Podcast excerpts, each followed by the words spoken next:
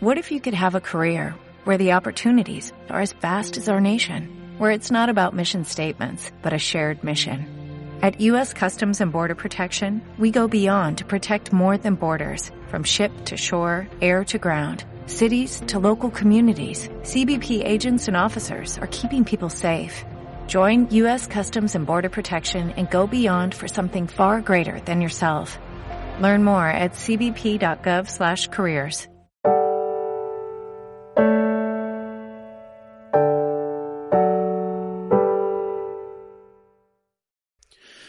No soy de dormir mucho, pero sí de intentar dormir lo que me pida el cuerpo.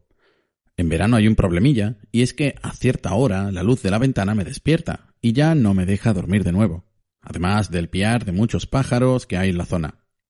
Es una molestia pequeña, un problema del primer o del segundo mundo.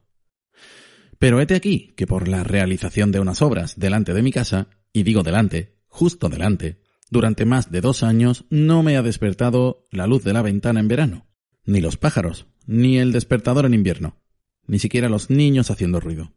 No, eran las máquinas, retroexcavadoras, camiones cisterna, carretillas, y camiones y más camiones descargando frente a mi puerta.